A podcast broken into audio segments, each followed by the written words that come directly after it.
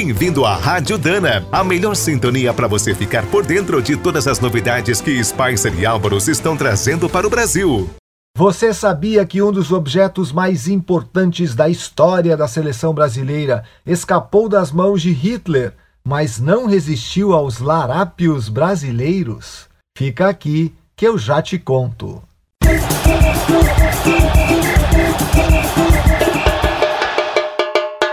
E agora na Rádio Dana, ABZ da Seleção. Oi, eu sou Marcelo Ferla e tô na Rádio Dana para falarmos de seleção brasileira. Neste episódio, escalamos a letra C para lembrar dos capitães que ergueram nossas cinco taças de Mundial e também a letra J para destacar os maiores jejuns de títulos do nosso Scratch. Pronto para mais uma bateria de curiosidades? O raçudo Bellini, o elegante Mauro, o líder Carlos Alberto, o explosivo Dunga, o felizão Cafu. Foram eles que ergueram os troféus de campeão mundial como capitães da seleção brasileira coube ao paulista Ideraldo Bellini a honra de levantar a primeira taça em 1958 na Suécia. Ele tinha 28 anos, jogava pelo Vasco da Gama e contou que não sabia o que fazer com a peça entregue pelo rei Gustavo. Então, alguns fotógrafos mais baixinhos pediram para Bellini erguer a taça para o alto. Ele achou uma boa ideia e criou um gesto seguido por todo capitão na hora da premiação, de torneio de várzea a competição internacional. Quatro anos depois, o zagueiro mineiro Mauro Ramos de Oliveira, que jogava no Santos, recebeu a taça do bicampeonato do Chile. Ele repetiu o gesto de erguê-la para homenagear Bellini, de quem tinha tomado a titularidade.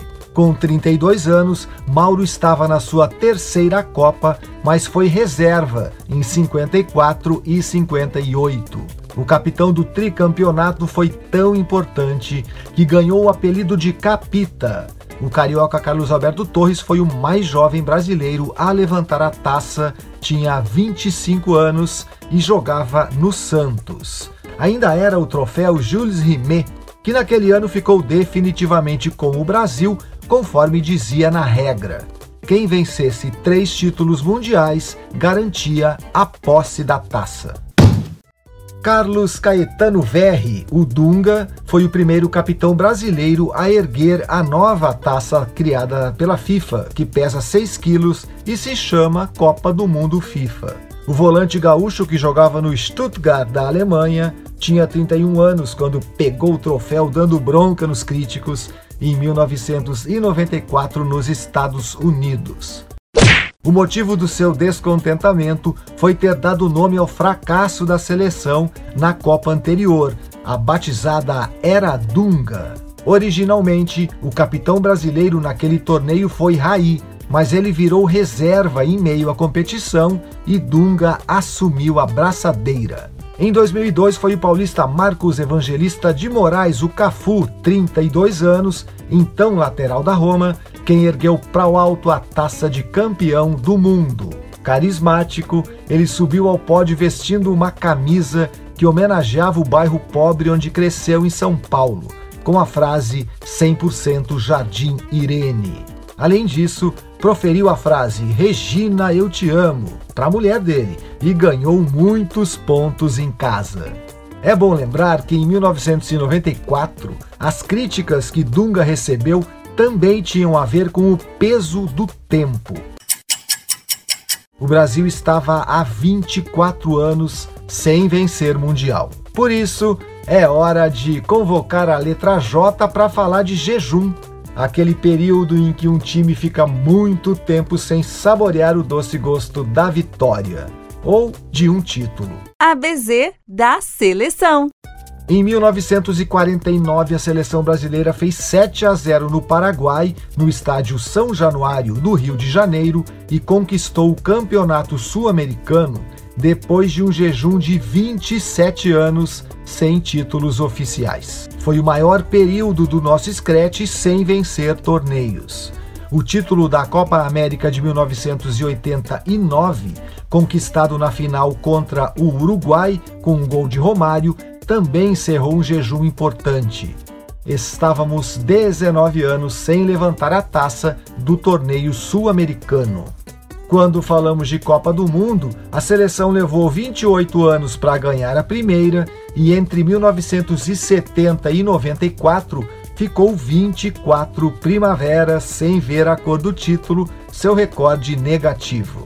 Aliás, 24 anos, uma prorrogação e oito pênaltis, porque o italiano Baggio chutou para fora a nona cobrança da série. E nem precisou o Bebeto bater o quinto pênalti para nossa seleção. Antes de encerrar, eu vou responder a charada da abertura. Durante a Segunda Guerra Mundial, o troféu Jules Rimet ficou na Itália, campeã da Copa de 38. Para que os nazistas não o confiscassem, Ottorino Barassi, vice-presidente da FIFA e presidente da Federação Italiana, pegou a peça de um banco em Roma, transportou secretamente para sua casa e a escondeu em uma caixa de sapatos debaixo de sua cama. Infelizmente, a taça originalmente batizada de Victory foi roubada e derretida em 1983 no Brasil, seu lar definitivo desde 70, como eu contei há pouco. Aliás, o capitão Carlos Alberto Torres, que também está nesse episódio, revelou que essa foi uma das maiores decepções de sua vida. E com essa encerramos a quinta rodada do ABZ da Seleção, o podcast de aquecimento para a Copa do Catar. Você acabou de ouvir mais um boletim da Rádio Dana, com o apoio de Spicer. Com Spicer você pode mais. E Álvaros, juntos para o que der e vier. Na hora de escolher as melhores peças para linha leve ou pesada, não fique na dúvida. É Dana? Então manda!